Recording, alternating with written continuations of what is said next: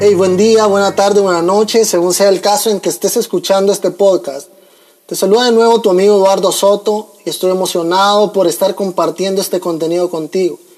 Somos Heaven, si todavía no sabes qué es Heaven, búscanos en todas las plataformas digitales con el nombre de We Are Heaven. Estaremos muy contentos de conectar contigo. También te invito a que si no has escuchado los primeros podcasts sobre liderazgo, vayas y lo hagas y luego te veo en este. A ustedes que sí me han acompañado en todos, muchas gracias. Te voy a pedir que en los próximos cinco minutos dejes de hacer lo que estás haciendo. Apaga cualquier cosa que pueda distraerte, enciérrate en tu cuarto. Quiero que me permitas darte un mensaje con amor, con respeto y espero que así como en mi caso está haciendo eco compartirte esto, también pueda hacerlo en tu vida. Vamos a hablar sobre la letra O, la cuarta vocal y la número 16 en el abecedario que sumadas estas dos dan el total de 20. Y es que si sacamos una hoja de papel y nos ponemos a enumerar las características del liderazgo de Jesús con palabras que empiezan con la letra O, les aseguro amigos que escribimos más de 20 cualidades del maestro. Y eso se los dejo de tarea. Ahora, lo que quiero rescatar de todo esto es aquellos líderes más influyentes de la historia de la humanidad que tuvieron un cambio en sus vidas tuvieron algo que realmente los cambió. Y la vida de los que estaban alrededor de ellos también fueron transformados. Y eso que tuvieron fue oportunidad. Y es que a veces confundimos la oportunidad con el mejor escenario.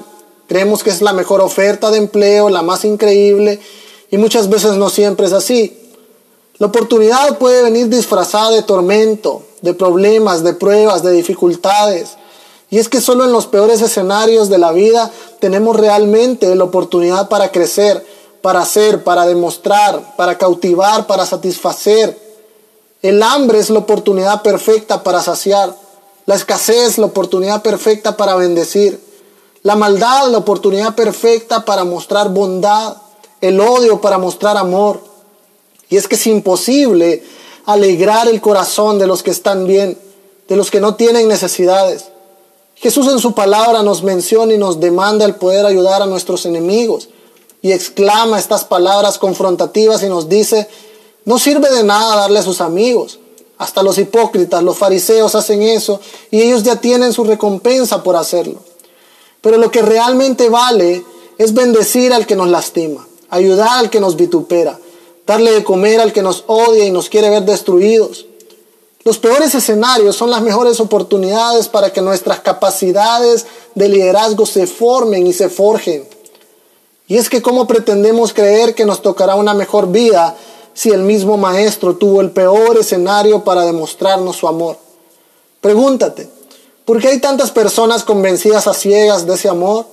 Porque alguien tuvo el peor escenario para mostrarnos cuánto nos amaba y eso nos dio a nosotros la oportunidad de conocerlo, de amarlo. No lo amamos porque somos buenos, lo amamos porque Él nos amó primero. El escenario trágico que Jesús vivió nos dio la oportunidad para que ahora tú y yo nos llamemos hijos de Dios. Y es que solo los peores escenarios nos van a permitir crear la mejor versión de nosotros nunca antes vista. ¿Quieres ser un líder? Te pregunto, ¿te gusta la idea de ser un líder? Ahí tienes, síguelo a Él replica los pasos del maestro, que desde su nacimiento ya estaba afrontando dificultades, nacer en las peores condiciones, porque su cultura así lo estableció, buscado para matarle aún estando en los brazos de su madre, haber sido llevado al desierto 40 días y 40 noches, ayunado, haber sido tentado, vituperado por los religiosos de la época, persecuciones, pérdidas, lamentos, llantos, acusaciones, injusticias, preocupaciones, aprensiones y hasta llegar a lo último, la muerte. A todo esto podrías llamarle oportunidad o apagamos este podcast y continuamos con nuestras vidas, con nuestros conceptos de liderazgo, con el anhelar siempre lo mejor solo porque decimos ser hijos de Dios. Si hasta Job, con todo lo sucedido, entendió que de Dios viene tanto el bien como el mal. Amigos, esto es liderazgo afrontar lo malo y verlo como oportunidad para avanzar, para crecer, para ser mejores. El verdadero líder demuestra cómo aprovecha todas las situaciones y las convierte en oportunidad. Podríamos también hablar sobre la oportunidad que el liderazgo de Jesús le dio a 12 personas comunes y corrientes, o me atrevería a decir más corrientes que comunes, si es que nadie podía llegar a imaginarse que estos iban a ser llamados después los que trastornan el mundo, pescadores, recaudadores de impuestos, gente odiada por la sociedad, mentirosos, avaros, engañadores, pero el verdadero liderazgo de Jesús se hacía notar a simple vista. Y es que no se dejó llevar por la apariencia, no juzgó el libro por su portada. He conocido personas que creen que teniendo el mejor son buenos líderes, que rodeándose de lo mejor son buenos líderes, buscando siempre los de cancha, a los titulares, y se les olvida que en la banca puede estar en la próxima estrella mundial. Amigos, no nos vayamos muy lejos y mirémonos en un espejo. Jesús te aceptó a ti, sí, a ti. ¿Acaso eso no es oportunidad?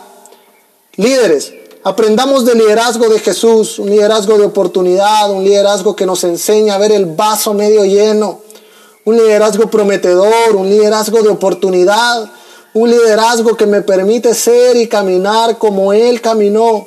El mundo puede creernos, pero Jesús confía en nosotros.